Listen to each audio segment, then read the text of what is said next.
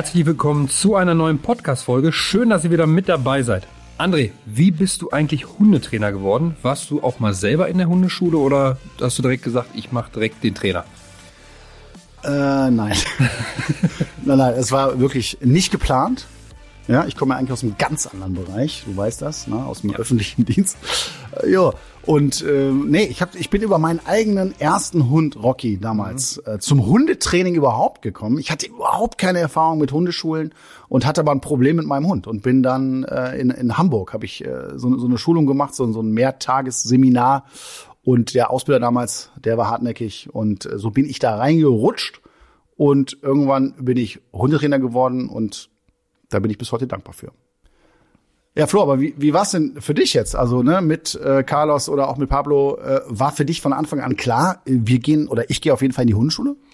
Also bei Carlos ist ja quasi, äh, habe ich es ja angeboten bekommen sozusagen über den Welpentrainer, über die Staffel, die wir da gemacht haben. Und danach waren wir ja ein Jahr bei euch in der Hundeschule. Aber für mich war auch vorher klar, ich habe keine Erfahrung mit dem Hund. Ich will auf jeden Fall in die Hundeschule gehen, auch so zur Sozialisierung, so ein bisschen Umgang mit anderen Hunden und alles. Ja, und da hatte ich das Glück, bei euch zu landen und da haben wir auch sehr, sehr gute Erfolge gehabt und Spaß gehabt auch vor allem. Also es, ich, wir sind wirklich super gerne auf den Platz gegangen, nicht nur Carlos, sondern auch ich, weil diese Erfolge zusammen einfach zusammenschweißen und einfach auch Bock machen. Vor allem, wenn es dann auch klappt. Ne? Ich meine, dann ist, macht ja nochmal doppelt so viel Spaß. Ähm, und da war für mich von Anfang an klar, ich brauchte auf jeden Fall Hilfe. Ich habe natürlich auch am Anfang ein bisschen mal hier und da YouTube-Videos geguckt, so wie man es halt einfach macht am Anfang. Wie macht man Sitzplatz? Wie kann man die Kommandos beibringen? Das habe ich dann auch zu Hause probiert, hat auch super gut funktioniert. Aber das sind ja noch die leichten Sachen. Und dann, wenn es zu diesen schwierigeren Dingen kommt, wo man gar keine Ahnung hat, wie baut man überhaupt so eine Übung auf, ähm, so ein Stoppkommando zum Beispiel oder bei Fußlaufen, da finde ich schon, ist so eine äh, Hilfe richtig wichtig, auch alleine was schon die Körpersprache angeht, ne, die man ja gar nicht so ja. selber bei sich so manchmal wahrnimmt. Und wenn jemand von außen guckt, dann kann er mal sagen, ey, guck mal, stell dich mal besser so hin, ein bisschen einladen, da geh nicht so weit nach vorne oder korrigier mal ein bisschen mehr mit Körpersprache. So viele Dinge, ähm, die, glaube ich, wichtig für viele Leute wären, wenn sie mal äh, sich das auch eingestehen würden und dann auch mal die Zeit investieren würden für eine Hundeschule. Das ist witzig, dass du äh, direkt immer, wie viele andere auch, mit den Kommandos kommst. Ne? Ja, das ist so klischeebehaftet. Ja, ist so, Namen ja, Kommandos. Es, ja. es gehört ja auch dazu, gar keine ja. Frage. Aber es ist nicht immer einfach, die passende Hundeschule zu finden. Das höre ich auch mal wieder. Und deshalb sprechen wir heute darüber, was eine gute Hundeschule eigentlich bieten sollte und vor allen Dingen auch, wie ihr die richtige Hundeschule für euch und für euren Liebling aussucht.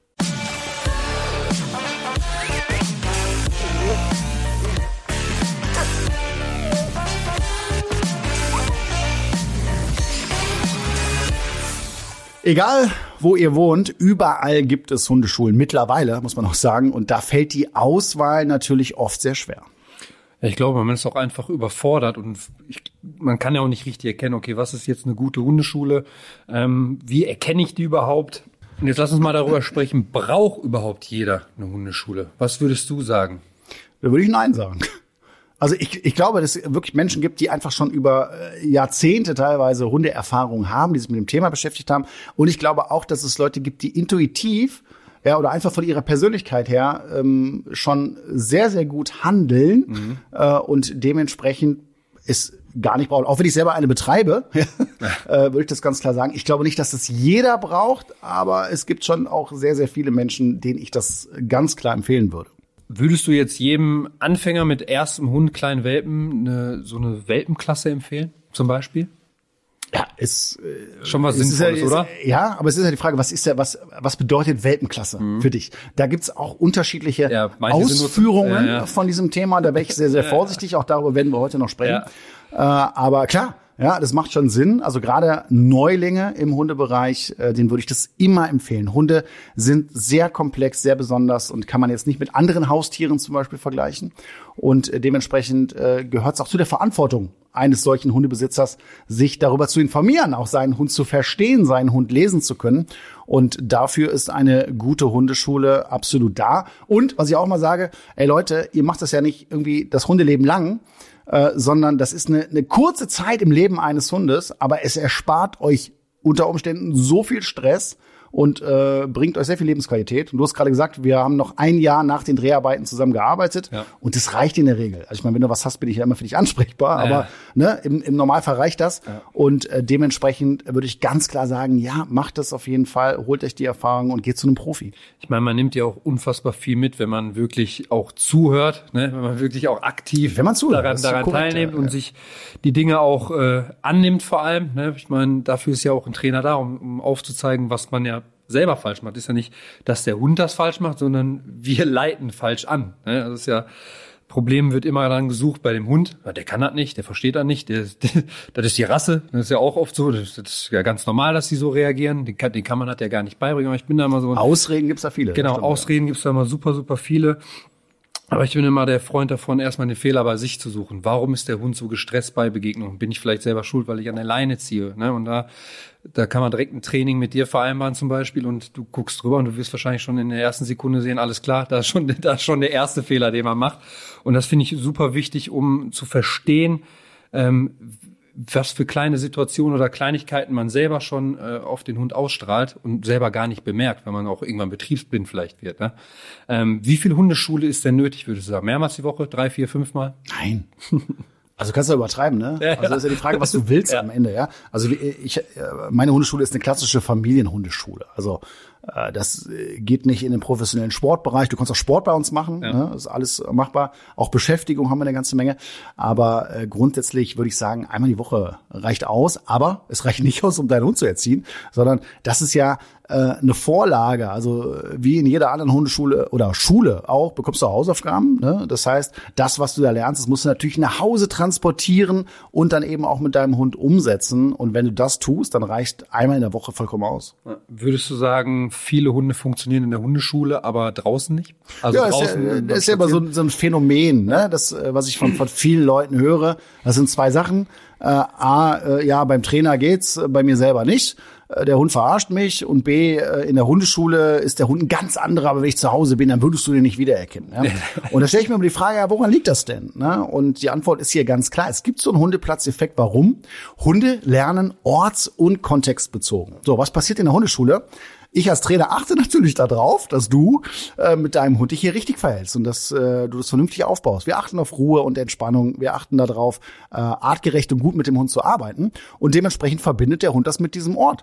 Transportierst du das aber nicht so brav nach Hause, wie ich das eben erwähnt habe, ja, dann kann es eben sein, dass der Hund sich zu Hause tatsächlich komplett anders verhält.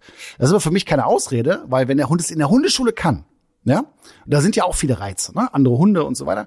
Wenn der Hund es da kann, dann kann er es auch zu Hause und dann liegt es eben nicht am Hund, sondern da liegt es an dir selber. Bin ich absolut deiner Meinung. Ist auch immer so eine, so eine gute Aus, Ausrede. Und da haben wir auch bei dir gelernt zum Beispiel, muss ich sagen, so erst die Übung zu Hause, dann draußen am ruhigen Ort und dann immer mit mehr Reiz. Also immer weiter aufbauen, sodass man dann irgendwann wirklich von reizarm zu Reizüberflutung, sag ich mal, kommt. Das kannst du auch wieder vergleichen, ne? Also du fängst ja auch nicht in der Schule mit dem Abitur an. Das äh, würdest du nicht schaffen. ja. so und dementsprechend ist es beim Hundetraining genauso. Ne? Und da gibt es viele Möglichkeiten, sich ranzutasten, den Hund nicht zu überfordern, aber auch nicht se sich selber. Also Welpen ist ja ein großes Thema und ich glaube auch die meisten ähm, suchen da auch immer händeringend eine äh, Hundeschule. Würdest du es jedem empfehlen, der einen Welpen hat? Und wie sieht so eine gute Welpenklasse aus? Ich glaube, viele haben so die Vorstellung, ich bringe meine meinen Welpen dahin und die spielen die ganze Zeit miteinander und haben so ein bisschen Sozialisierung. So ist es ja auch in manchen Klassen vielleicht, aber so soll es ja nicht aussehen, oder? Genau, dann kommen die Handys raus und wir machen schöne Fotos, weil das, äh, ja, das ist doch total süß. Natürlich gucken wir uns das alle gerne an, da gehöre ich auch zu. Aber äh, du hast zwei Fragen gestellt. Das eine, sollte jeder in eine mit seinem Welpen in eine Hundeschule gehen? Äh, da würde ich sagen, ja, aber nur dann, wenn es wirklich auch eine kompetente, gute äh, Hundeschule ist, die ein gutes Welpentraining anbietet. Denn da gibt es teilweise immer noch veraltete Methodiken oder genau das, was du sagst. Ne? Du weißt, du kennst mich jetzt lange, ich bin überhaupt kein Trainer, der über irgendeinen Kollegen hier schlecht redet. Das mache ich ja heute nicht. Ja, aber aus Grund, aufgrund meiner Erfahrung oder die Leute die zu mir kommen, die das so oft erzählen, was sie für Erfahrungen gesammelt haben, äh, musst du es einfach benennen. Ne? Und da nicht ja überhaupt keine Namen oder irgendwas, aber es geht schon darum, äh, da aufzupassen, weil da kannst du natürlich auch ganz viel falsch machen. Und fangen wir mal mit dem Thema an. Eine Stunde spielen. Also ich komme da hin und wir machen dieses Thema Sozialisation. Ja, das braucht jetzt der Hund auch mit anderen Rassen und so weiter. Ist ja nicht ganz verkehrt. Aber äh, zum einen läuft die Sozialisierungsphase, wenn du deinen Hund bekommst mit neun, zehn, elf, zwölf Wochen, äh, schon aus. Also die ist schon so dem Ende begriffen. Ne? Und eine Stunde spielen ist absoluter Mumpitz. Das hat auch nichts mehr mit Spielen zu tun, wenn man das mal genau beobachtet. Ne, das ist ein Überdrehen, die Hunde sind überfordert. Dann kommt es darauf an, wie werden diese Gruppen organisiert. Ja, ja, also wenn du jetzt hier, äh, na gut, du hast jetzt zwei Hunde, äh, die eher vorne mitspielen, auch Carlos, ja, also der ist einfach eine Bulldog. Also, ja. ne, und jetzt kommst du da irgendwo hin und da ist jetzt so, so ein kleiner Malteser-Welpe, ja, neun Wochen und das ist so eine Gruppe. Ja, das macht keinen Sinn. Und dann ist natürlich auch die Gefahr groß, dass dein Welpe in dieser so wichtigen Phase jetzt eine mega schlechte Erfahrung macht. Und das trägst du dann oft äh, ein ganzes Leben lang vor dir her. Ne? Und deswegen da aufpassen, dass ein Hund, das geht nicht immer nur nach Größe. Also wir sortieren, wir haben drei, vier, fünf Gruppen teilweise. Und das geht nicht unbedingt nach Größe, sondern auch nach Charakter. Ja, ja also wie gesagt, ne, so eine Bulldogge oder ein Hund, der einfach sehr selbstbewusst ist, der kann dann schon in eine andere Gruppe rein. Und ich, wir versuchen immer zu erreichen, dass kein Hund über, aber auch nicht unterfordert wird. Ja, aber Überforderung wäre natürlich jetzt hier fatal. Da muss man drauf achten. Und dann das Thema eben, ja, wir gucken alle, das ist so die Traumvorstellung, ne? Du kommst dahin, kriegst einen richtig guten Kaffee, ziehst dein Handy und oh, guck mal, ist der süß. Ja, wie alt ist denn deiner? Ja, auch das ist schön und so weiter. Wir können uns auch mal privat treffen. Ja, alles schön. Ich mag das auch, wenn die, wenn die Leute Sozialkontakt haben. Aber in dieser Phase ist es wichtig, einfach ähm, Hund und Mensch zusammenzubringen. Und zum Thema Sozialisation spielen äh, sagt die Wissenschaft, dass äh, in innerhalb von drei bis fünf Minuten alle sozialen Bedürfnisse, also alles das, was gut ist, abgearbeitet ist. Und danach steigt einfach ähm, die Chance, dass wir in über überdrehtes Spiel kommen, diese Hetzjagden und diese Überforderung und diese äh, Hunde, die völlig gaga sind. Ich meine, frag dich mal, wenn du einen Hund hast, der bei einer Hundebegegnung maximal ausrastet und so aufgeregt ist. Woran liegt das denn? Das kann, es gibt noch mehrere Gründe, aber es kann auch an genau so einer Welpenstunde äh, liegen, weil der Hund gelernt hat, einfach völlig auszurasten und aufzudrehen, wenn andere Hunde da sind. Es kann auch einfach daran liegen, dass du jeden Tag auf so eine Hundewiese gehst und auch da deinen Kaffee trinkst und den Hund einfach machen lässt. Ne? Beides nicht so zu empfehlen hatte ich tatsächlich am Anfang mit Carlos, da hat man den dann natürlich auch oft irgendwie mit anderen spielen lassen, weil man dachte, ja, das muss ich halt alles irgendwie gewöhnen. Ja, muss er ja machen, das ist ja, sozial. Und, da, ne? ja, und dann habe ich das Problem gehabt, dann wollte er natürlich immer zu jedem Hund und mit jedem Hund spielen. Und dann ist natürlich das Problem, dass auch nicht jeder Hund gerade Bock darauf hat. Ne? Vor allem, wenn so eine Bulldogge angeschossen kommt, die immer nach vorne geht und die dann auch keine Distanz kennt. Ähm, und das ist genau das, was du sagst. Die, du, du trainierst den quasi an, dieses, oh, ich sehe einen Hund und bin direkt auf 100 Prozent und will da direkt hinrennen und spielen. Ist das halt super um Trigger. Geht genau. um Reize und du sorgst dafür, dass dieser Reiz ein anderer Hund einfach sehr groß ist. Natürlich ist auch von Natur aus ein anderer Hund interessant für meinen Absolut, Hund. Das ja. ist überhaupt keine Frage. Ja, aber dieses völlig überdrehte und auch bis hin zur Leinenaggression, die dann dadurch mhm. entstehen, äh, das hängt oft eben mit dieser Phase auch zusammen. Und ich finde es immer so wichtig, äh, auch dieses Thema, ja, soziale Tiere, die müssen ja hier auch sozial miteinander, ne, und so. Also das Schöne bei Hunden ist ja, äh, dass du auch Sozialpartner für deinen Hund bist. Und dieses Thema ist, finde ich, viel spannender und viel wichtiger mhm. als jetzt dieses Thema mit anderen Hunden. Ne? Und diese Angst oh, wenn mein Hund das jetzt nicht macht, dann wird er hinterher komplett verstört, aggressiv und kann dann nicht mehr klarkommen. Das ist äh, Schwachsinn. Ja, sorg dafür, dass dein Hund möglichst keine schlechte Erfahrung macht. Ja. Ne? Also wähle sorgfältig aus, wo, was sind jetzt die Sozialkontakte äh, für deinen Hund und äh, sorgt dafür, dass die Bindung und die Beziehung von Anfang an zu dir gestärkt wird. Und da legen wir zum Beispiel bei uns in der Hundeschule auch einen äh, allergrößten Wert drauf. Ne? Und trotzdem lassen wir spielen, aber das sind eben diese drei bis fünf Minuten. Ja, hatten wir auch. Also bei uns, wo wir, also wo wir bei euch waren zum Training, da war es immer so, wir sind am Anfang draufgekommen, alle mit Leine. Nicht, dass die schon vorher irgendwie am Toben sind und wenn wir gerade auf dem Platz sind, sondern alle erstmal Ruhe dann wurde Training gemacht und am Ende durften die dann noch mal ein paar Minuten spielen. Ja. War seit drei, vier, fünf Aber das Minuten. auch nicht am Anfang. Ne? So, und die Frage ist immer, die Leute so, ja, was soll denn das? Äh, ne? das? Wir gucken der ja alle gerne zu. Mhm. Das verstehe ich auch. Aber wenn du es anders machst, wenn du jetzt sagst, komm, wir kommen dahin, wir machen alle die Leinen los und die dürfen erstmal Gas geben vor ja. dem Training, dann haben die, und da ist wieder dieses ortsbezogene Lernen, einfach in der nächsten Woche hast du schon das Problem, dass der Hund vielleicht, wenn er sehr intelligent ist, schon verknüpft hat, oh, Parkplatz Hundeschule, fängt an zu jaulen, zu bellen, ja. will raus. Und warum? Weil er einfach genau diese Emotionen mit diesem Ort verbindet. Und äh, das kannst du auch auf jeden anderen Ort übertragen Aber das wollen wir natürlich nicht, sondern wir möchten, äh, dass die Hunde immer in jeder Lebenssituation entspannt, ansprechbar sind und ihren Besitzer interessant finden und nicht, weil der gerade seinen Futterbeutel mit äh, ein paar Fischen drin oder, oder, oder, oder, oder Fleischwurst oder was auch immer dabei hat. Ja, und woran erkennt jetzt jemand, der gerade sich einen Welpe geholt hat, eine gute Hundeschule beziehungsweise eine gute Welpenklasse auch? Ja, wenn ihr jetzt den Podcast gehört habt, dann könnt ihr zumindest mal fragen, ja, wie, wie lange wird denn da gespielt? Und wenn ja. die sagen, ja, eine Stunde äh, ist schon mal ein Minuspunkt. Dann, wie werden die Gruppen sortiert? Gibt's da überhaupt Gruppen? Mhm. Du hast ja, also ich verstehe es auch, dass teilweise kleine Hundeschulen das Problem haben, gar nicht genug Welpen zu haben, um dieses Spielen herzustellen. Finde ich aber gar nicht so dramatisch, dann kannst du lieber mit dem Besitzer mehr Sachen machen. Aber auf gar keinen Fall eine Dogge mit einem Chihuahua jetzt zusammen oder äh, was weiß ich, eine 14 Wochen äh, alter Ritschbeck äh, mit einem neun Wochen alten Dackel oder was auch immer. Ja, ja. So, das ist äh, das zweite Argument. Und äh, das dritte ist Bauchgefühl. Und da hören die Leute viel zu wenig drauf. Ja, das heißt, äh, wenn ich da hinkomme und ich habe einfach schon so ein, so ein komisches Gefühl, irgendwie das passt, wenn ich das passt nicht zu mir, vielleicht doch zu meiner Philosophie, so wie ich das denke, dann kannst du dich in der Regel darauf verlassen. Das ja. ist ja auch in anderen Bereichen im Leben so. Und ähm, aber dann hast du oft die Leute, die sagen, ja gut, ich bin jetzt aber extra hier zum Profi gegangen. Ich habe jetzt einen Hund, das ist nicht mein äh, Kompetenzbereich, klar, ne, erster Hund vielleicht. Und dann hast du oft die Leute, die alles glauben und die denken, ja, so muss das sein, weil das ist ja der Profi. Und das ist leider, leider, leider äh, nicht immer so. Und man kann sich ja auch bei vielen Hundeschulen ja auch mal eine Stunde anschauen wahrscheinlich. Du kannst, äh, also du kannst ohne Hund, also zum, zumindest zu uns, ja, aber ich glaube auch ja, ja. zu vielen anderen. Es gibt ja viele kompetente Hundetrainer, viele sehr, sehr gute Hundeschulen. Mhm. Das möchte ich überhaupt nicht kleinreden. Das hat sich auch in den letzten Jahren hat sich auch mal richtig gewandelt. Äh, aber ähm, äh, wer das schon nicht zulässt, also wer jetzt sagt, ne, hier ohne Hund und so, nee, nee, nee, äh, da musst du direkt einen Kurs buchen oder so, da wäre ich schon misstrauisch. Da würde ich schon sagen, was hast du denn hier zu verheimlichen? Ne? Und äh, dann gehst du dahin und aber wenn ich irgendwo bin und ich merke einfach, ich habe ein ganz schlechtes Gefühl, wie hier mit den Hunden umgegangen wird oder dass es nicht meiner Philosophie entspricht, ja, dann such den anderen. Es gibt ja Gott sei Dank viele. Definitiv. Jetzt, ihr habt ja auch noch so, eine, so einen speziellen Bereich für Welpen. Willst du mal dazu was erzählen? Venture? Ja. ja, klar. warum ihr den habt? Also, neben Sozialisation ist ja Umweltgewöhnung auch ein Riesenthema. Und ich will ja immer, und das merkt man ja auch in meiner Sendung, äh, immer selbstbewusste Welpen haben, ja, ja die äh, durch nichts hier aus der Ruhe gebracht werden. Und dementsprechend haben wir einen kompletten Bereich, inklusive Schwimmteich, äh, Untergrundparcours, Riesengeräte mit Klettern, mit Schaukel, äh, mit äh, so, so äh, wie heißt es äh, hier, äh, ähm, Maisfeld, äh, Labyrinth. ich stehe schon auf so Labyrinth, ne, unterirdisch, wo die Hunde so ja. durchfegen können und so weiter. Also wo man auch als Welpenbesitzer ganz viele Möglichkeiten hat, zusammen mit seinem Welpen Abenteuer zu erleben.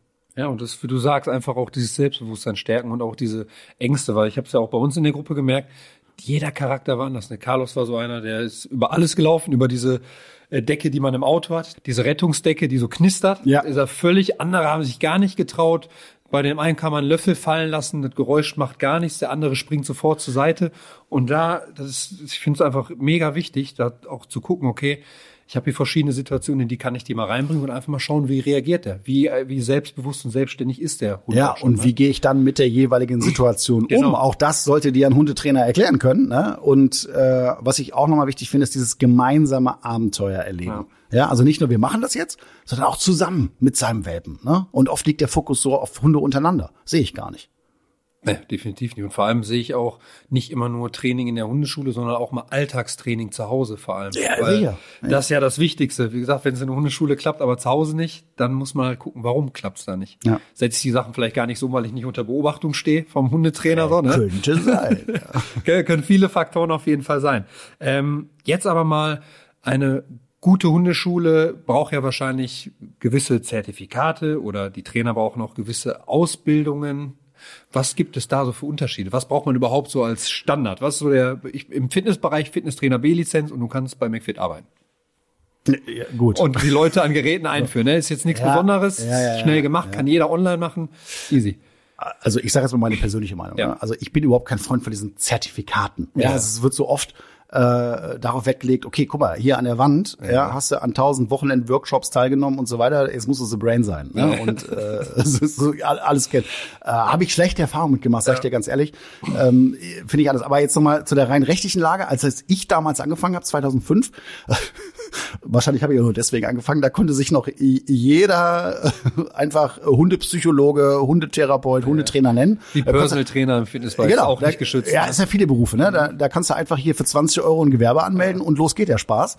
Ja, genau so habe ich es auch gemacht. Aber ähm, jetzt nach und nach, und da bin ich auch froh drüber, hat sich da schon die Gesetzeslage geändert und seit äh, einigen Jahren ähm, darfst du jetzt nur noch Hundetrainer sein, wenn du staatlich geprüft bist. Also das heißt, du musst äh, ein Studium, eine Ausbildung machen äh, und wirst dann vom Veterinäramt geprüft. Paragraph 11 ist hier das Stichwort mhm. Tierschutzgesetz. Und äh, wenn du da diese Prüfung bestanden hast, dann darfst du Hunde für andere ausbilden. Und da gibt es äh, verschiedene Anbieter. Also ich, ich meine, jetzt im Fitnessbereich gibt es verschiedene Akademien zum Beispiel. Ja. Und die ähneln sich wahrscheinlich alle in gewisser ja. Art und Weise. Oder es ist, es ist, muss man sagen, auf die, also ich will jetzt ja keine Werbeveranstaltung machen, aber wir haben ja selber auch eine Akademie, äh, Akademie für Hundewissen, die AFH, ja. ne, wo wir Hundetrainer ausbilden. Und da gibt's einige andere. Und da gibt's auch einige andere richtig gute. Und äh, da gibt's aber auch, wie auch wahrscheinlich in, in jedem Bereich, schwarze Schafe, wo einfach die Kohle im Vordergrund steht und sagen, mhm. wir können hier eine Stelle Markt machen. Und ähm, was sind da die Faktoren? Also ich würde auf jeden Fall darauf aufpassen, äh, dass da äh, nicht alles nur theoretisch ist. Ja.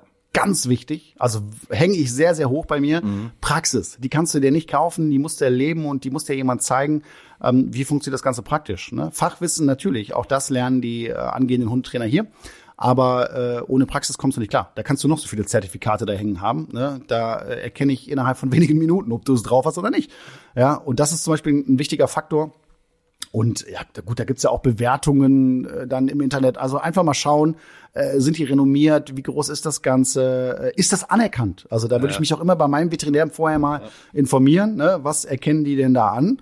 Und äh, dann, auch wenn es das Thema jetzt anders ist, aber dann kann ich diesen Beruf Hundetrainer schon jedem empfehlen. Das ist einfach ein Traumberuf und ich will nie wieder in meinem Leben was anderes machen. Das hört sich sehr gut an. Jetzt kann man, ihr habt ja eine relativ große Hundeschule. Wie groß muss eine Hundeschule sein? Wie groß ja. sollte Hundeschule, wie groß sollte ja. so ein Platz sein? Gibt es da vielleicht ja. auch sogar Richtlinien? Der muss so groß sein, damit dann dürfen 20 Hunde da trainieren zum Beispiel. Ja, also erstmal sagt die Größe gar nichts aus. Ja, auch wenn sich das jetzt so alle äh, leid. Ich finde es sogar manchmal bei uns ein bisschen zu groß, zu viel. Ne? Also wo ich angefangen habe, das war alles noch viel familiärer, viel persönlicher. Und äh, jetzt aktuell ist es äh, so viele Hunde, wie wir in der Woche da durchschleusen, das sind mehrere tausend. Ja. Äh, das ist ja Wahnsinn. Ne? Also äh, klar, wir geben immer noch Leistung und wir halten das Niveau auch, finde ich, immer noch hoch. Und die Größe sagt gar nichts aus. Ne? Also natürlich, wenn eine Hundeschule gut läuft, haben die auch viele Kunden und daran kannst du vielleicht auch eine gewisse Leistung erkennen, will ich jetzt nichts dagegen sprechen. Aber ähm, es, es gibt ja äh, auch mobile Hundeschulen zum Beispiel, die haben gar keinen eigenen Platz. Auch die können super gut sein. Mhm. Ne? Da kommt halt immer das Argument, ja, wir sind direkt im Alltag. Ist richtig. Ich glaube, dass oft dieses Argument kommt, weil die keinen eigenen Platz haben. Ich finde es auch wichtig, einen Platz zu haben, einfach um ähm, Dinge äh, sicher trainieren zu können. Ja, das heißt, wir inszenieren so eine Situation, aber wir haben noch einen Zaun drumherum. Also wenn ja, ja. es schief geht, äh, passiert nichts. Ja, ich kann so, ja gewisse das, Dinge auch nicht mit Pablo einfach draußen versuchen zu trainieren, mal gucken, ja, jetzt kommt er zurück oder kommt er nicht zurück. Ne? Ja, und wenn nicht, äh, kaufst du halt neuen. So, aber genau. äh, da musst du halt ein bisschen aufpassen. Natürlich passiert es nicht oft, aber äh, das finde ich zum Beispiel wichtig, Trainingslager. Ja? ja? wir erarbeiten uns was und auch bei uns in der Hundeschule geht's so schnell wie möglich nach draußen, spazieren gehen in der Gruppe, auch mit Einzelstunden, äh, das ist ganz klar. Aber du kannst glaube ich, nicht viele Rückschlüsse ziehen über die Größe der Hundeschule. Ne, da ist es eher einfach, mach mal so eine Probestunde, geh mal dahin, schau dir das mal an. Äh, wie geht der Trainer mit dir um? Was hat der für eine Philosophie? Und da gibt's ja auch einige äh, auf dem Markt. Und da bin ich auch zum Beispiel niemand, der sagt, ja, nur das, was ich mache, ist jetzt hier richtig. Es gibt immer viele Wege nach Rom, aber es gibt auch Dinge, die einfach auch gesetzlich äh, relevant sind, ja. sage ich mal. Das gibt's leider auch immer noch. Ne? Und manche Dinge, die meiner Meinung nach nicht so gut funktionieren. Aber das muss jeder selber wissen. Und ich finde immer, man kann sich aus, aus ganz, ganz vielen Dingen was rausziehen. Ne? Und es ist ja die Frage, was habe ich für einen Anspruch? Ja, und äh, welche Philosophie gefällt jetzt mir? Und da ist es ja schön, dass es da auf dem Markt auch eine gewisse Vielfalt gibt. Ja. Und zu dir kommen ja wahrscheinlich auch Menschen, die schon öfter in Hundeschulen waren oder gerade vielleicht auch von einer anderen Hundeschule oder Hundetrainer kommen. Ähm, was für schlechte Erfahrungen berichten die Leute so? Also was hat denen nicht gefallen an, an Hundeschulen oder Trainern? Ja, jetzt möchte ich erstmal sagen, ich glaube auch, dass äh, Leute von unserer Hundeschule äh, wo, woanders hingehen ja, und genau das sagen. Ja, ich war jetzt schon bei drei Hundeschulen, ich war auch beim Vogt hier, äh, mir ist jetzt nicht gefallen. Er kann sogar sein. Ja, äh, warum nicht? Ne? Aber äh, ich sag mal so, die, die, die, äh, die meisten äh, erzählen mir, ich, ich sag mal, wenn man die Hälfte davon glauben kann, dann finde ich es auch dramatisch, einfach, dass da mit Gewalt gearbeitet wird. Mhm. Ja, also dass sie sich nicht gut gefühlt haben die ganze Zeit, weil da einfach sehr brutal gearbeitet wurde. Oder auch das Thema, dass das überhaupt nicht tiefgehend ist. Also es geht gar nicht um Beziehung zu deinem Hund. Es geht gar nicht darum, dass du lernst, deinen Hund zu verstehen, sondern es geht darum, eine Stunde im Kreis zu laufen und so ein bisschen bei Fuß, äh, Leinenführigkeit, ja, ja, ja. Sitzplatz, ne, und sowas zu machen, wo die Leute einfach denken, okay, ich, ich will mehr, ich, das kann nicht alles gewesen sein und da gebe ich euch recht, ja, das ist nicht alles. Das ist eigentlich sogar nur ein Mini-Teil von dem, äh, was mit Hunden geht. Ja, und das ist eben das Interessante und das ist auch unsere Philosophie, dass wir die Leute einfach begeistern wollen für ihren Hund, damit sie verstehen, wie krass Hunde sind. Also was du ich meine, du weißt es ja mittlerweile selber, ja, ähm, was da alles geht und was du, ja. dass du eine Beziehung mit einem Tier führen kannst, finde ich bis heute faszinierend. Wie, wie viel Podcasts hatten wir schon mit äh, mit Menschen oder Trainern oder allgemein Leuten, die mit Hunden arbeiten, Diabeteshunde, Spürhunde, also so wirklich, es gibt so viele Bereiche, wo man manchmal denkt, was kann ein Hund eigentlich alles und wie, wie viel kann man eigentlich auch mit denen arbeiten und trainieren und wie viel Bock haben auch manche Rassen zu arbeiten und zu trainieren. Ich meine, bei euren äh, Agility-Training oder so bei den Stunden, da siehst du ja auch ambitionierte Leute, die haben einfach Bock drauf, die Hunde haben Bock drauf, die freuen sich, die brauchen das teilweise auch, diese Auslastung. Ich finde es auch großartig, ne? Also, ja. dass die Leute, die fangen bei uns an mit, wir haben ja so ein Schulklassen, ich will jetzt nicht so viel über meine Hundeschule ja, aber, erzählen, ne? aber ich finde es super spannend. Thema ja. ist heute da, ja. äh, ein Schulklassen Schulklassensystem, ne? Also fängst in der ersten Klasse an. Ja. Äh, wir haben zum Beispiel auch keine Zehnerkarten. Das finde ich auch mal grenzwertig. Oder frag mich oft, wie die Kollegen das machen. Weil dann hast du Hunde dabei, die kommen das erste Mal und dann hast du Hunde dabei, die waren schon, keine Ahnung, wie oft da. Also diesen Spagat hinzubekommen, finde ich ganz schwierig. Ja. Und ich mag das, wenn alle so den gleichen Stand haben. Das hat nicht unbedingt was mit dem Alter zu tun. Also wir haben viele Kurse, die aus den Welpenklassen äh, entstehen. Ne? Aber wir haben auch äh, Klassen, da sind Welpen dabei, dann sind Tierschutzhunden, die sind teilweise schon drei, vier Jahre alt, das ist ein Tierheim. Und ähm, die fangen trotzdem alle in der ersten Klasse an, weil der Wissensstand nicht nur ja. vom Hund, sondern auch vor allen Dingen vom Menschen mhm. äh, eben genau da ist. Ne? Und dann gehen wir gemeinsam durch die Schulzeit. Und ich finde es auch mal großartig, die diese Klassen, äh, da, da sind, es stehen Freundschaften unter ja. Hunden, aber auch unter Menschen. Und das macht mir einfach Spaß, da auch zuzuschauen. Wie viele Klassen habt ihr? Wir haben vier Schulklassen und ja, mittlerweile kannst du für uns auch Abitur machen. Einfach, ja, Eva gesehen, einfach genau da, darum, ne, weil die Leute nach vier Schulklassen sagen, ja, okay, vielleicht bin ich jetzt schon richtig zufrieden, aber ich, ich will das weiter so haben. Ja, wir haben uns schon voll daran gewöhnt und die Gruppe mag ich und ich kann mir gar nicht vorstellen, die Leute jetzt nicht mehr zu sehen. Ähm, und dann sagen wir, also bevor wir die jetzt dann nach Hause schicken und sagen, wir machen gar nichts mehr, haben wir uns dann irgendwann für diese Abitur Klassen äh, entschieden und da geht's dann mehr um Beschäftigung zum Beispiel. Ne? Da geht's dann um spezifischere Themen und die Leute bleiben teilweise ach, viele, viele Jahre da zusammen. Also wir haben jetzt teilweise auch Leute, die sind schon mit ihrem zweiten Hund da. Ne? Also das komplette Leben von einem Hund bei uns in der Hundeschule abgelaufen. Ja, aber es ist ja auch ein Hobby für, für Mensch und Hund, auch noch eine, eine Bindung von den beiden. Sonst ist einfach was Schönes. Ne? Ich meine, wie, wie viel Spaß hatte ich auch immer mit, mit Carlos in der Hundeschule. Man, wir sind super gerne dahin gefahren. Der war erschöpft danach, ich war erschöpft danach, aber beide super glücklich, weil einfach, weil man auch eine, diese Bindung, die man aufbaut und auch das, was man daraus lernt und mit nach Hause nehmen kann, macht einfach richtig Spaß. Und auch diese Gespräche untereinander, was läuft bei dir nicht, was läuft, ja. ne? gerade vor allem in den Welpen und dann kommst du so in die Pubertät und jeder hat so die gleichen Probleme irgendwie, aber auch jeder so ein bisschen anders und man fühlt sich auch nicht so alleine in wie, wie eine Selbsthilfegruppe. Ja, ein bisschen schon. Na, aber, aber was du sagst zum Beispiel, ist das Stichwort Spaß. Ja, ja und das habe ich, hab, ich bin ja völlig unbedarft in diesen Beruf reingerutscht. Ne? Also ich hatte wirklich nicht viel Erfahrung mit anderen Trainern. Ich wusste nicht, dass das teilweise schon sehr, so ein kleines Haifischbecken da ist. Ne? So, und ich bin auch generell vom Typ her überhaupt nicht so drauf. Ne? Und äh, habe dann angefangen und habe dann auch teilweise dann natürlich mal eine Hundeschule getestet, bin mit meinem Hund da hingegangen und so. Und das war schon teilweise, äh, da wird ja nicht guten Tag gesagt. Ne? Also ich glaube, dass es mittlerweile anders ist. Ja. Hoffe ich zumindestens. Ne? Also wenn es bei euch so ist, da stimmt was nicht. Ja, ja ey, nicht guten Tag gesagt und da wirst du da angeschnauzt, wenn du irgendwas nicht weißt. Und das ist so diese Mentalität von früher. Früher gab es ja weniger Hundeschulen, sondern mehr so Hundevereine, ja, wo die Leute dann ehrenamtlich da sich hingestellt haben und gesagt, ich bin the brain, ich habe das äh, drauf und ich mag das jetzt, die Leute anzuschreien.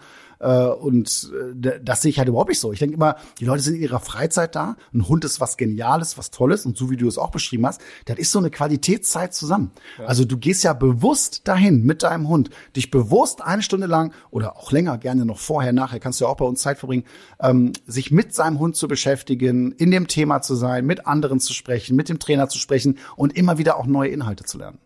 Das ist super, super wichtig, weil man lernt ja auch einfach nie aus. Ne? Ich meine, nee. jetzt habe ich einen Welpe gehabt, okay, jetzt kann ich ungefähr sagen, wie könnte ich jetzt nochmal neu mit dem Welpe anfangen. Ne? Ich würde jetzt auch wahrscheinlich vieles anders machen mittlerweile. Ähm, und dann kommt nochmal so eine ganz neue Situation. Man holt sich dann einen Hund aus dem Tierschutz und das nochmal, da muss man komplett umdenken. Das ist ja, hat nichts mit, ich hole mir einen kleinen, süßen, neun, zehn Wochen alten Welpe, sondern da hole ich mir wirklich was ins Haus, was viel, viel Arbeit und Geduld und ähm, Verantwortung bedeutet. Ja, und wenn du klarkommst, dann brauchst du keine Hundeschule. Das sage ich auch nochmal ja. ganz klar. Ja, äh, aber in vielen in, in vielen Bereichen, in vielen Situationen macht es einfach Sinn, ja, sich da einen Profi an die Seite zu holen. Ja, vor allem bei den Begegnungen, die man tagtäglich auf der Hundewiese hat. Ja, man kennt das ja. Ne? Super viel Sinn auf jeden Fall. Ja.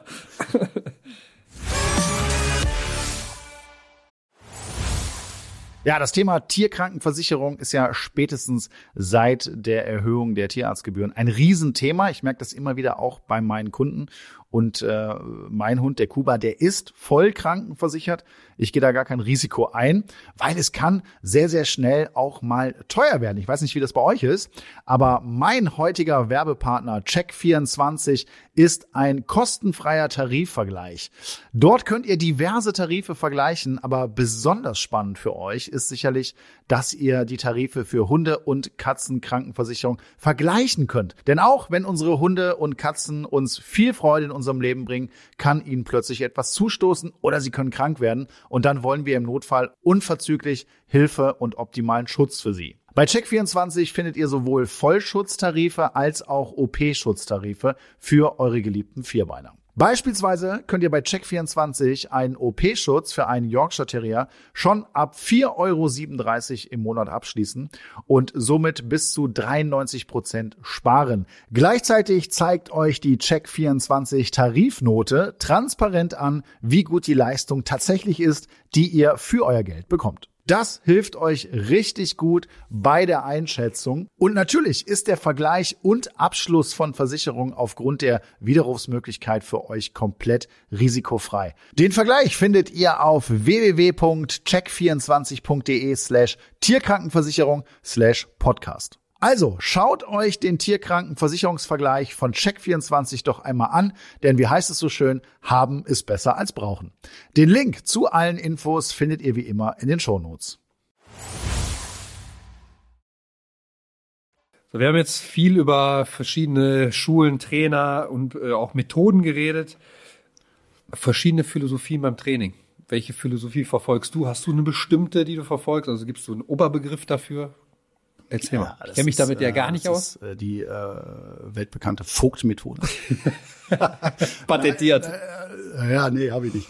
Äh, nein, also äh, ich glaube, mein Vorteil war, dass ich es nicht nach XY gelernt habe. Ich habe ja. viele bekannte und gute Hundetrainer, viele Bücher gelesen, mir viel angeschaut, gar keine Frage. Aber äh, was ich bis heute gut finde, äh, ich bin unbelastet da reingegangen und ich konnte mir unbelastet meine eigenen Erfahrungen äh, machen und ich ähm, habe immer ausprobiert. Ja, immer sicheres Auftreten, ne, bei völliger Ahnungslosigkeit. Ja, Gerade am Anfang habe ich, kann ich ja heute sagen, von gelebt. Aber äh, dadurch habe ich ganz viel gelernt ne? und bin da mal ähm, unbefleckt dran gegangen. So kannst du es vielleicht sagen, ja, weil mir da vielleicht auch Wissen gefehlt hat. Aber das hat dazu geführt, dass ich teilweise Dinge entwickelt habe, die bis heute extrem gut funktionieren und die vielleicht nicht der normalen Lerntheorie oder von dem, was man so äh, normalerweise lernt, äh, entsprechen. Ne? So und äh, ja klar gibt es verschiedene Philosophien. Also ich glaube, man kann das so in, in, in drei grobe, ganz grobe mal so aufteilen. Ne? Mhm. Ne? Also wir sagen das immer witz, also, ich weiß nicht, ob das jetzt alle so witzig finden, aber wir sagen immer so positiv Petra, ja, das ist, das, und das ist, also ich meine das nicht böse, ne? Das sind einfach äh, die Leute, die einfach sagen, ey, so ein bisschen anti-autoritär, alles positiv. Also Klicker, äh, alles belohnen und äh, sehr positiv arbeiten ne, und den Hund nicht so stressen oder, oder korrigieren was auch bis zu einem gewissen Grad, glaube ich, sehr, sehr gut funktionieren kann. Das ist dann so die Philosophie. Äh, dann gibt es, wie die, die Eva irgendwann mal genannt, ich, ich sag das jetzt einfach ja, mal, ja. So, weil ich weil ich so geil fand, aversiv Achim. das ist halt noch so, weißt du, das ist noch so die, die alte Schule, ja, die alte Schule, wo dann sie so im Schäferhundverein, wo früher, früher wurde das ja gemacht. Also heute ist das ganz oft auch anders, aber es gibt noch viele, die dann eben mit Schmerz arbeiten und ja, du musst den Hund hier unterdrücken und dem mal richtig zeigen, wer der Chef ist ja. und Leinruck und äh, was auch mit immer da noch für böse Hilfsmittel und so weiter.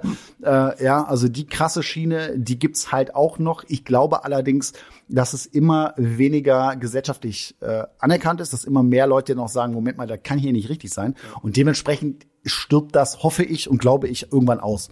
Ja, wo würde ich mich ansiedeln? Irgendwo so in der Mitte. Ja, also das heißt, wir versuchen immer extrem positiv zu sein, aber auch die Verantwortung wahrzunehmen als Hundebesitzer. Und meiner Meinung nach, und da sind meine Lehrmeister Hunde untereinander. Äh, ist es so, äh, dass ich da auch eine Verantwortung habe, meinen Führungsanspruch geltend zu machen und dem Hund auch mit meinem Verhalten zu zeigen, ich kann und darf Entscheidungen für dich treffen. Du kannst dich auf mich verlassen, ich bin verlässlich für dich. Und da geht es eben ganz viel auch um Vertrauen. Und da geht es auch darum, Grenzen und Regeln aufzubauen, aber ohne Gewalt. Ja, das, das, also das ist ganz, ganz schlimm in den letzten Jahren auch geworden, dass die Leute denken, oh, ja, mal hier Körpersprache, das ist aber gewalttätig. Also das ist ja, die Definition, ja, was ist denn Gewalt für jemanden? Ne? So, körpersprachlich klar und deutlich zu sein, hat für mich nichts mit Gewalt zu tun. Gewalt ist für mich Schmerz, ja, äh, zum Beispiel. Und ähm, das würde ich niemals tun. Ja? Und angepasstes, individualisiertes Training. Du kannst nicht mit einem Tierschutzhund, der vielleicht total traumatisiert ist ja. und, und äh, sehr sensibel ist, genau den gleichen Stil hier beim Training einsetzen äh, wie bei so einem Bollerkopf Labrador. Ja, ja. ja weißt du so, äh, da, da muss ich als Hundetrainer auch in der Lage sein, ne, dementsprechend individuell Pläne zu haben, den Leuten zu sagen, wie musst du jetzt genau äh, damit umgehen. Das ist ja nicht ohne Grund auch genau das Thema in meinem Buch, ne? Typgerechtes äh, Welpentraining. Und äh, das kommt mir auch oft noch zu kurz. So, und wenn du dann so eine sehr harte Methode hast und jetzt kommst du da mit deinem Tierschutzhund hin, weißt gar nichts und machst das. Überleg mal, was das mit dem Hund macht. Überleg mal, was das mit dir macht und überleg mal, was das mit dem Vertrauen zwischen ja. Hund und Besitzer macht. Das ist teilweise katastrophal und ich kann es auch nicht nachvollziehen. Ja. Aber gut. Definitiv. Ich war ja auch, ähm, war das vor zwei, drei Wochen beim Philipp, wo den, den Podcast ja. Dogwalk Podcast Ja, ich habe ne? das natürlich auf deinem Kanal verfolgt, ja. Flo, natürlich. Und äh, da habe ich mir mal angeguckt, wie arbeitet der denn mit Hunden, wie sieht das, wie sieht sein ganze drumherum aus und, und wie vor allem mit wie vielen Hunden kann der an alleine laufen, wie macht er das überhaupt, ne? Ja, war super interessant zu sehen, auch Pablo in der Situation mal zu sehen mit anderen Hunden.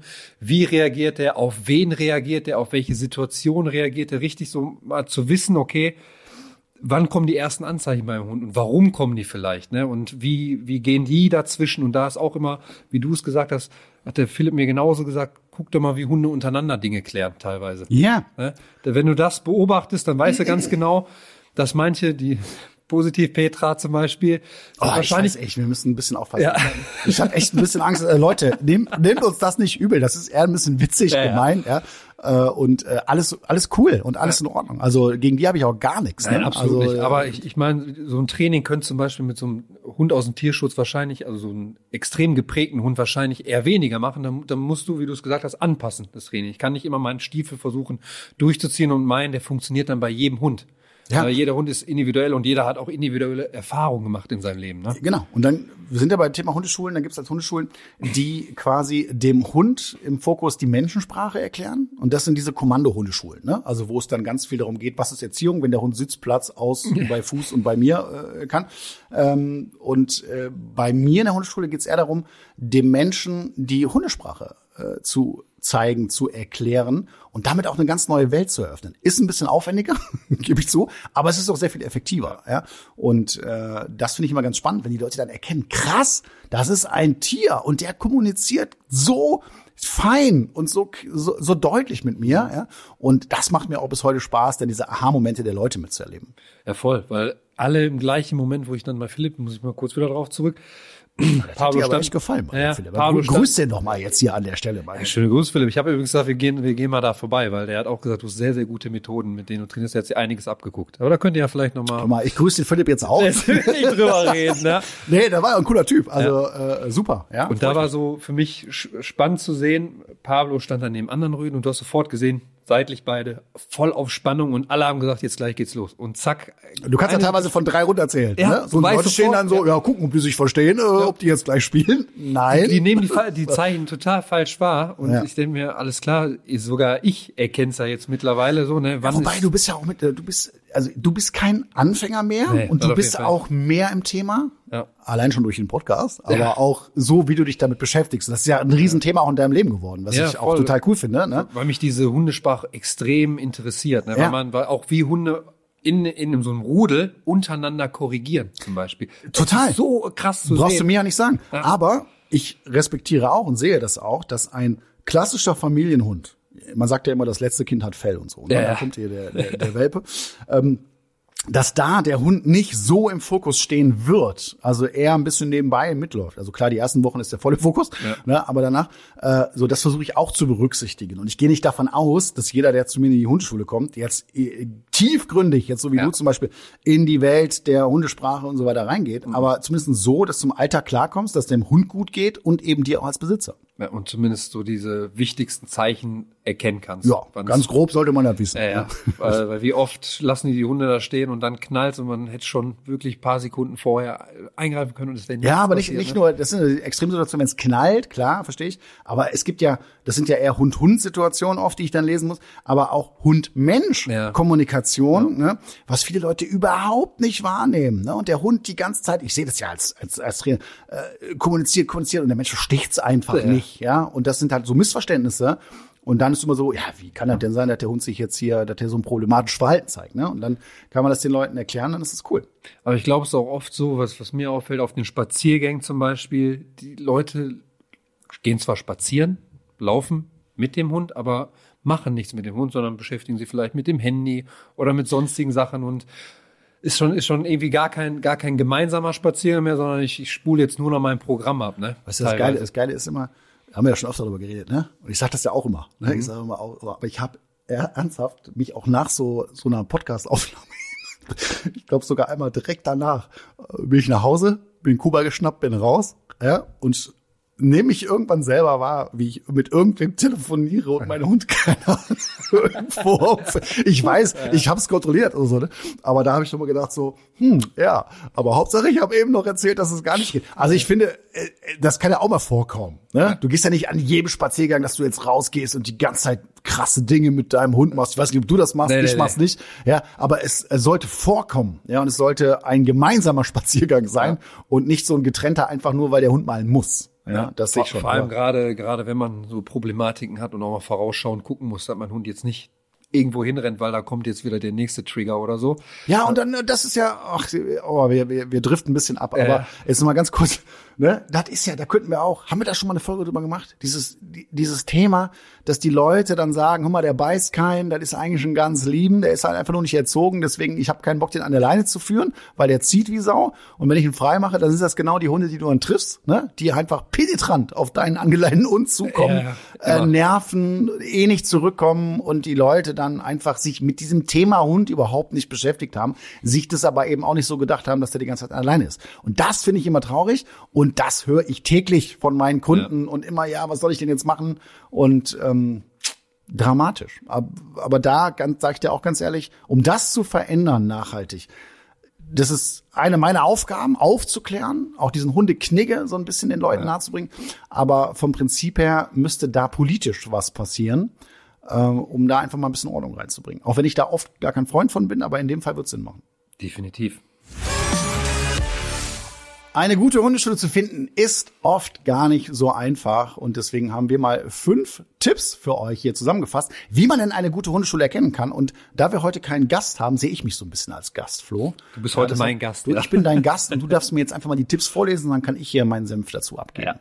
Der erste Tipp, es gibt vorab ein Beratungsgespräch, gegebenenfalls auch eine Schnupperstunde. Da müsst ihr noch keinen Vertrag oder sonstiges Ja, haben wir auch drüber gesprochen. Ja. Ne? Also wenn es direkt um Kohle geht, hier, du bist hier, du musst mhm. bezahlen, du darfst uns nicht zugucken, ey, da würde ich ganz erwähnen bei mir schon die Alarmglocken an, ne? Äh, sondern äh, wenn du offen alles, wenn die nichts zu verheimlichen haben, du kannst dir das alles anschauen, du siehst die Hunde, du auch auch die Trainerhunde, ne, wenn sie dabei mhm. sind, ist auch mal so ein Merkmal, ja? Wie sind die denn so drauf? Ja. Ich hatte, ich hatte mal den Fall, dass ich mit meinem Hund in die Hundeschule wollte, ne, erste Mal da und äh, irgendwie den Eingang nicht gefunden. Dann war das so in so einem Wald da, ne, Tür auf, rein mit meinem Hund an der Leine. Und dann kam so ein Hund drauf zu, direkt in meinen Hund verbissen quasi, also direkt Riesenkeilerei. Ich denke mir so, Alter, was ist denn hier los? Ja, da stellt sich raus, das ist der Hund von der Trainerin.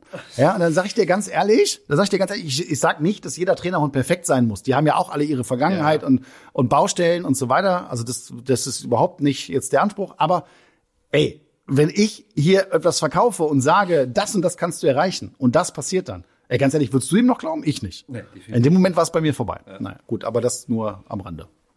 Dann kommen wir zum nächsten Tipp. Eine Hundeschule ist kein Erziehungscamp. Ihr trainiert gemeinsam mit euren Hund.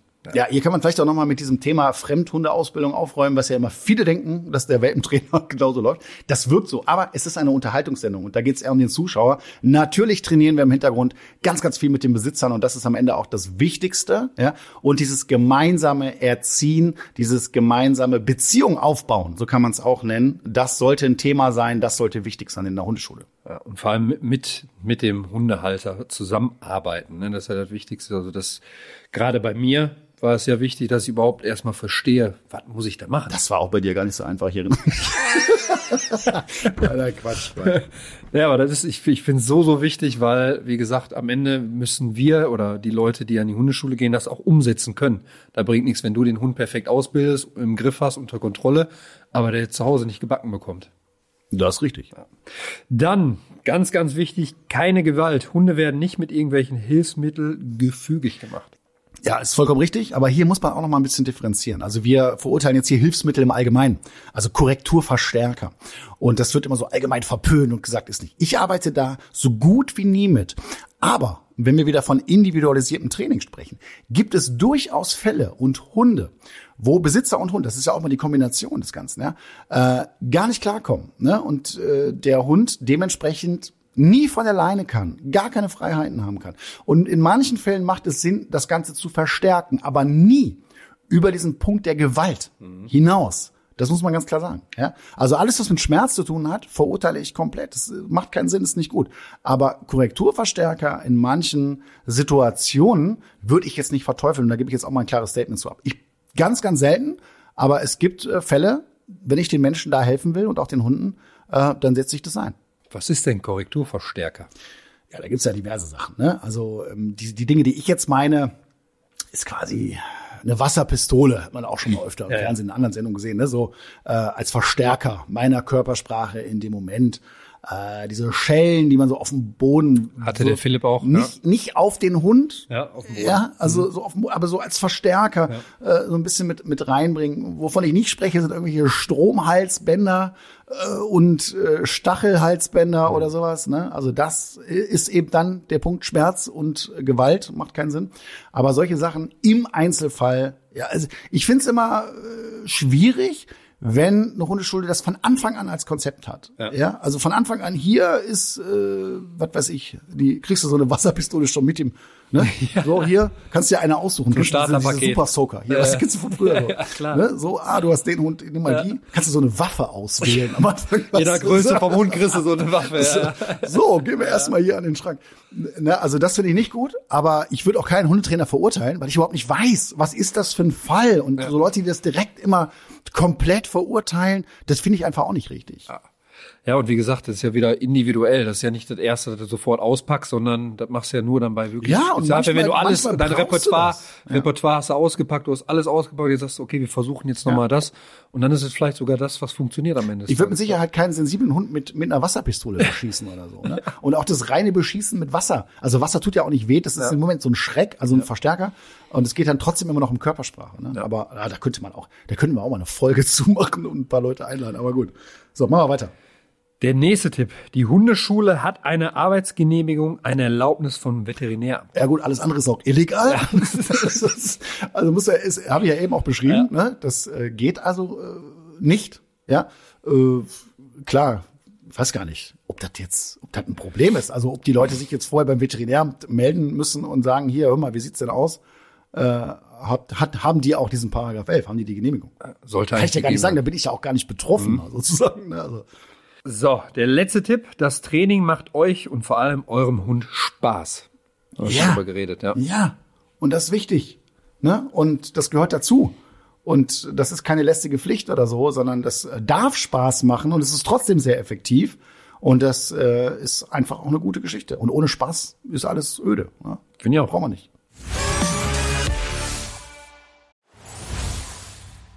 Endlich steht der Frühling in den Startlöchern, meine Lieblingsjahreszeit. Allerdings heißt das auch, dass die ersten Zecken bereits unterwegs sind. Flo, haben deine Hunde schon welche gehabt?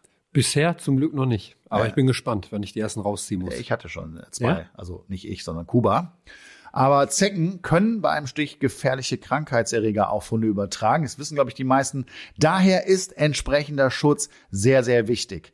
Das Seresto-Halsband wehrt und tötet Zecken effektiv ab und zwar in der Regel schon bevor es überhaupt zu einem Stich kommt.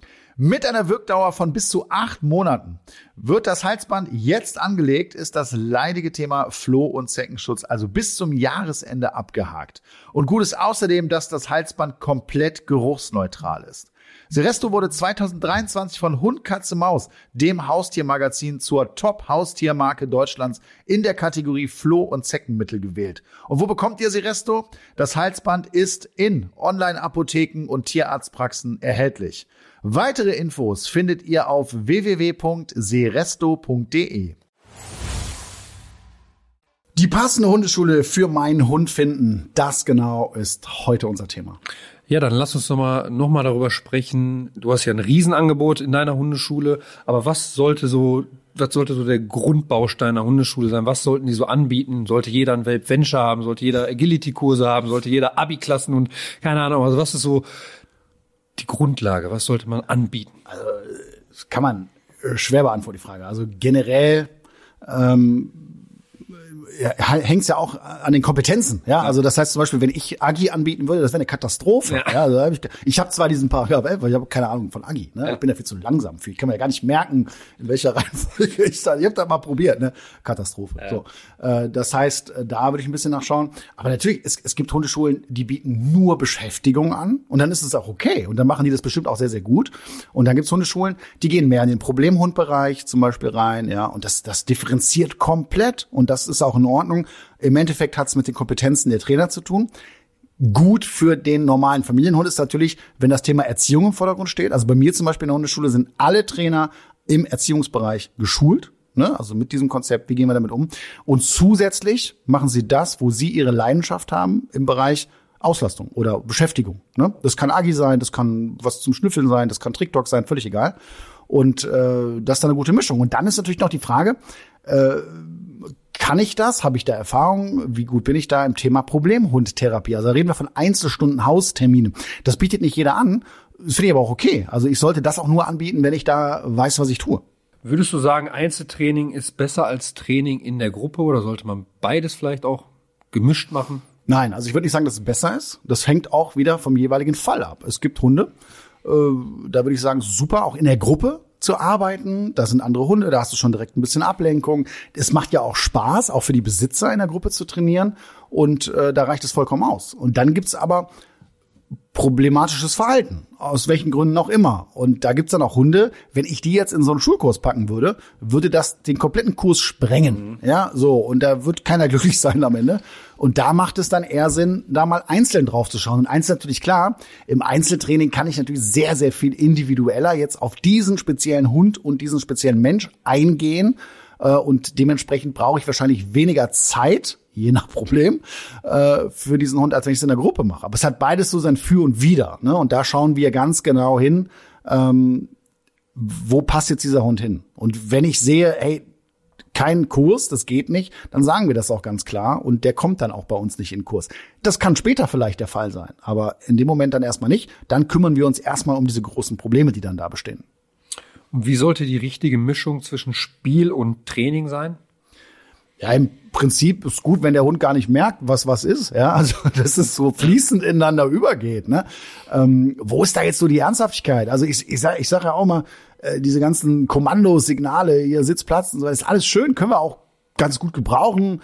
Aber äh, dass ein Hund damit richtig gut erzogen ist, das ist Blödsinn. Ne? So und dementsprechend äh, ist immer die Frage, brauche ich das, brauche ich das nicht? Ja und ähm, alles, was beziehungsfördernd ist, ist eine gute Geschichte. Und wenn der Spaß zu kurz kommt, dann stimmt irgendwas nicht. Und wenn der Hund immer nur äh, irgendwas nicht darf und ähm, sich zurücknehmen muss, dann kann das auch nicht richtig sein. Was macht denn für dich ein guter Hundetrainer aus? Was sollte der mitbringen? Jetzt nicht nur an, an Zertifikaten oder so, ja, ist ja egal. Genau, ne? also das ist ja immer so der Punkt.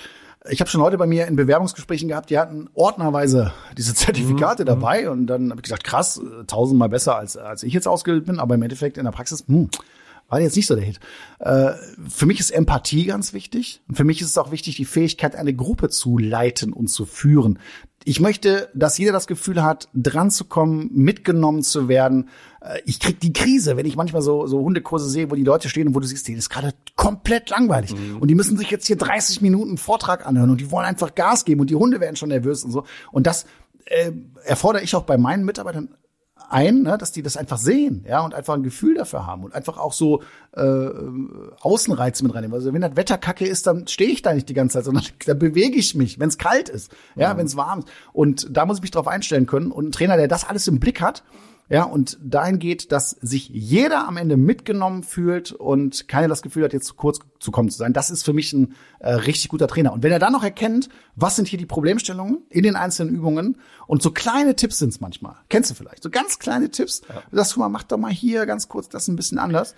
Und dann funktioniert's. Ne? Und das zu sehen, das ist natürlich auch die Fähigkeit von einem sehr guten Trainer. Ja, und das auch, wenn wir so kleine Übungen bei euch gemacht haben und dann kommt nur so ein kleiner Tipp, mach doch mal so und dann denkst du, alles klar, das war ja so leicht. Ich, ja, hätte ja, ich auch selber halt wissen, ne? So eine kleine wissen. Handbewegung, wenn wir so eine, ja. so Einparken geübt haben oder so, weißt du, diese kleinen ja. Feinheiten, die da manchmal kommen, wo man denkt, ach, warum bin ich da nicht selber drauf gekommen? Aber deswegen hat man ja auch einen Trainer, der von außen mal drüber guckt und der es auch sehen sollte. Deswegen sollten die Gruppen vielleicht auch nicht zu groß sein. Was würdest du sagen? Das wäre auch ein Gruppengröße zum Punkt, Beispiel, ne? ja. So, äh, klar, jetzt kannst du ja sagen, natürlich lohnt sich das äh, für mich wesentlich mehr, wenn ich da jetzt 15 Hunde in so einen, in so einen Kurs packen würde. Aber dann erreichst du das auch als perfekter Trainer nicht mehr, alle Leute ja. mitzunehmen. Und das ist natürlich auch ein Chaos wahrscheinlich auf dem Platz.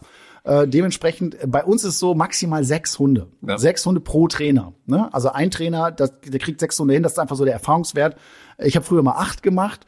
Und irgendwann sind wir auf sechs runtergegangen. Mhm. Und dann haben wir gesagt, ey, das reicht, das passt äh, und mehr sollten es nicht sein. Ich will es aber auch nicht verurteilen wenn es da draußen Hundeschulen gibt, wo es dann ein, zwei, drei mehr sind. Aber wenn ich da irgendwie 20 Hunde in der Gruppe hab, äh, sorry, dann ist das für mich kein Qualitätsmerkmal. Ja, kann man auch nicht jedem gerecht werden, weil man auch nicht alles sieht. Ich meine, man hat ja nur halt eben zwei Augen und nicht. Ja, die Frage ist natürlich, ob was angeboten wird. Es gibt so so Social Walks, ne, so ja. äh, Spaziergänge, wo, wo es dann darum geht, dass auch viele Hunde dabei sind. Das kannst du wieder ein bisschen anders sehen, aber so generell in der Hundeschule in so einer Gruppe sechs Leute für mich, das passt, das ist gut. Viel mehr sollten es nicht sein. Und wie sieht der perfekte Hundeplatz aus, Trainingsplatz aus? Ja, wenn man denn einen hat, ne? Also wie gesagt, ich ja. finde es wichtig für mich und ähm, wie sieht der aus? Auf jeden Fall ist der ungefährlich. Das heißt, ja. ich achte ja, ich achte erstmal darauf, dass da keine Gefahrenquellen sind, ne? Dass da äh, zum Beispiel bei uns ist absolutes Rauchverbot auf den Plätzen, wenn da eine Zigarettenstummel liegen, ne? Und dann hast du da einen Welpenunterricht und die fressen das oder so, äh, geht gar nicht. Ja, da muss ein Kotbeutelspender sein, auch im eigenen Interesse, ja. damit der Platz sauber bleibt. Ja. Äh, gut gemäht muss er sein, ja, und einfach gute Arbeitsbedingungen. Und es muss sich auch gut anfühlen, finde ich immer. Das Auge trainiert ja auch mit, ne? Und wenn ich da hinkomme und ich habe einen schönen grünen Rasen, was jetzt gerade im Winter oder so nicht immer so leicht ist, ja, es gehört auch dazu. Und der Platz muss sicher sein. Also wenn ich jetzt hier so einen Meterzaun habe, würde ich jetzt nicht als sicher bezeichnen, ne? sondern äh, das muss ausbruchsicher sein, ja, und dann habe ich dann natürlich auch als Trainer ein paar Materialien, die ich brauche und äh, dann habe ich gute Bedingungen da zu trainieren und dann will ich so schnell wie möglich auch mit meinem Kurs nach draußen. Wie lange sollte man in eine Hundeschule gehen? Ich meine, wir waren jetzt ein Jahr, würdest du sagen, ist ausreichend oder kommt wahrscheinlich auch wieder auf individuell auf ja, Hund so, und sowas an? Ne? Genau. Ne? Ja, was willst du auch? Ja. Hast du danach noch Bock auf Beschäftigung und so?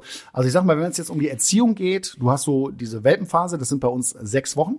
Und danach geht's halt in diese erste Schulklasse und dann haben wir vier Schulklassen, habe ich ja eben schon gesagt, das sind so acht, äh, neun Monate, zehn Monate, ich sag mal ungefähr ein Jahr, wie du jetzt gesagt hast äh, dann hast du da vielleicht die Pubertät auch noch mit drin. Ja. Das ist gar nicht so schlecht, wenn du da begleitet ja. wirst. Und ähm, dann soll's gut sein. Also dann äh, passt es eigentlich, dass ich klarkomme.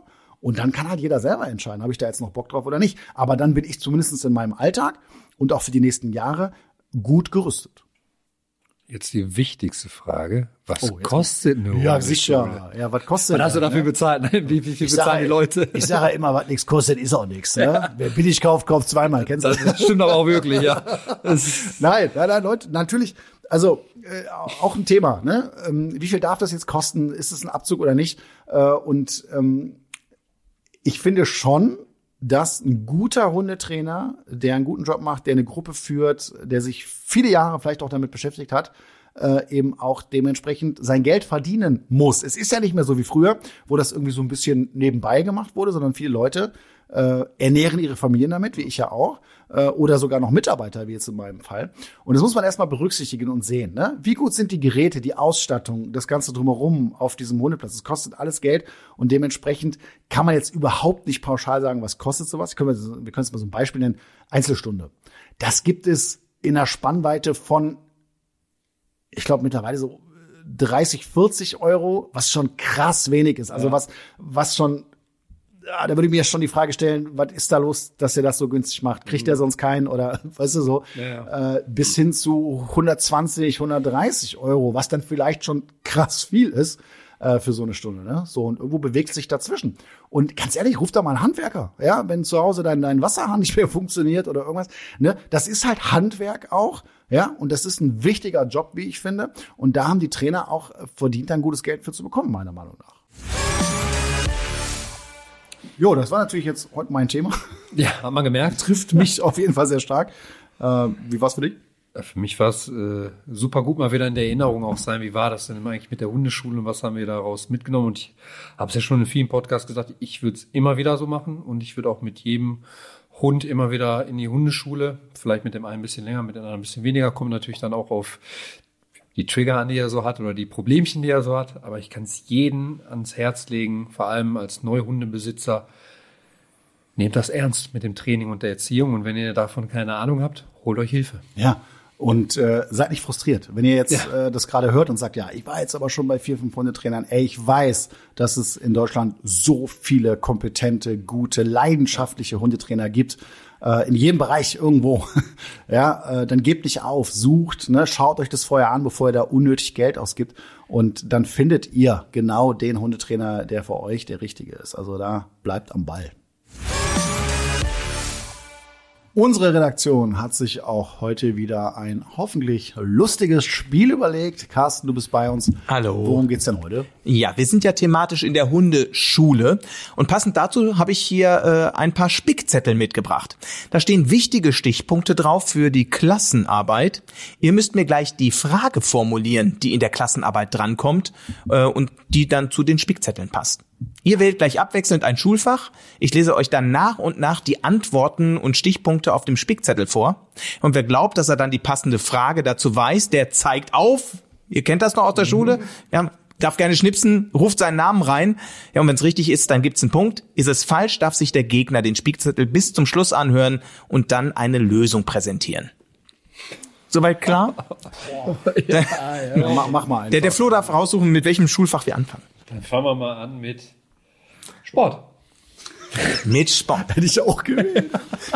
Alles andere wird schon wieder gefährlich, ne? Früher, ja. Dann sage ich dir jetzt, was hier auf meinem Spickzettel steht zum Thema Sport. Aus den USA, jetzt auch in Deutschland anerkannt. Gehorsam und Disziplin. Anspruchsvolle Teamarbeit. Für alle Rassen geeignet. Obedience-Übungen. Wichtig ist Rhythmusgefühl Choreografie. Äh, André hier, warte. Herr Lehrer, bitte. ja, André?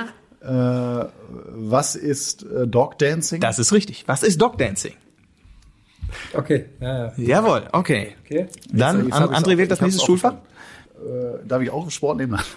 nee, gibt's nicht mehr. Also das ist jetzt raus. Ich äh, nehme äh, Biologie. Biologie. Also wir suchen ein bestimmtes Körperteil oder Organ.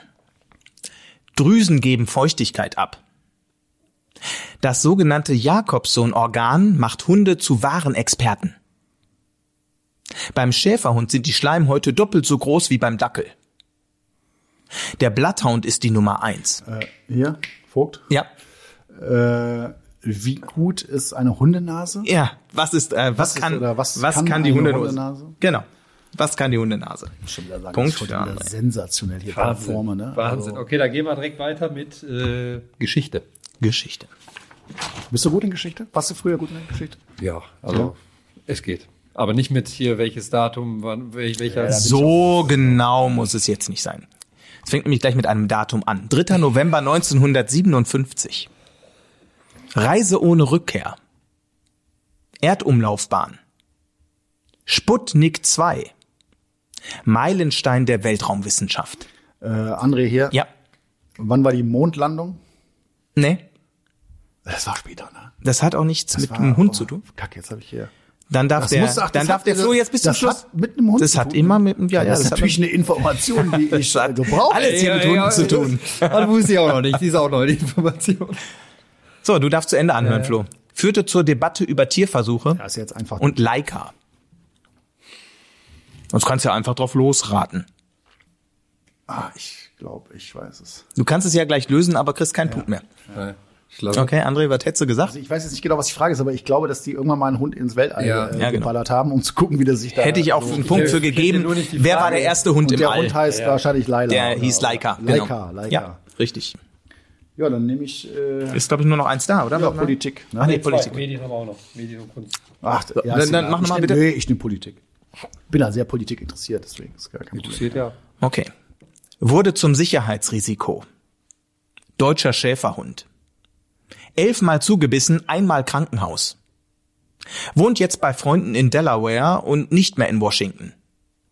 Ah, Personal- Wie heißt der André hier, hallo? Ja. Wie heißt der Hund vom Präsidenten? Oder Ja, wer richtig. ist der wer ist der Hund vom Präsidenten? Wie heißt, wer ist der Hund ist von US-Präsident Joe Biden, von Joe Biden, Der, der heißt war- Commander. Der hat da ziemlich äh, Gas gegeben im Weißen Haus. Gut. Sollte der auch was? Oder hat nee, nee, nee, der war echt ein Problem. Der musste den, irgendwann haben die den da äh, aussortiert. Ja. Ja, Punkt für André. Der wird gut ausgebildet. Kommen wir zum letzten Schulfach Medien und Kunst. Träumt von Karriere als Kampfpilot oder Schriftsteller. Lieblingsort Dach einer Hundehütte. Beagle. Äh, oh, Charlie Brown. Comicserie. Peanuts. ja, wie heißt der? wie heißt der Hund von Charlie Brown ist die Frage, oder? Wer ist Snoopy? Ja. ja, Snoopy. Snoopy, da bin ich nicht drauf gekommen. Aber André hat das Spiel haushoch gewonnen. Ja- Glückwunsch. Das ist ja Glückwunsch. Nichts Neues heute. so, da sind wir am Ende. Ja, geht immer schnell, ne? Oder? Ja, heute sowieso. Heute haben wir gut. Ja. War, war, man hat ja gemerkt, es war einfach dein Thema. Ja, ich war ja auch der Gast heute. sozusagen, sozusagen ne? Ja, aber ich hoffe, ihr konntet was mitnehmen äh, von heute und äh, danke, dass ihr zugehört habt. Und wir sagen mal bis in 14 Tagen, weil dann geht's weiter. Neues Thema, neuer Gast dann wieder. Und bis dahin wünschen wir euch alles Gute. Ciao. Ciao.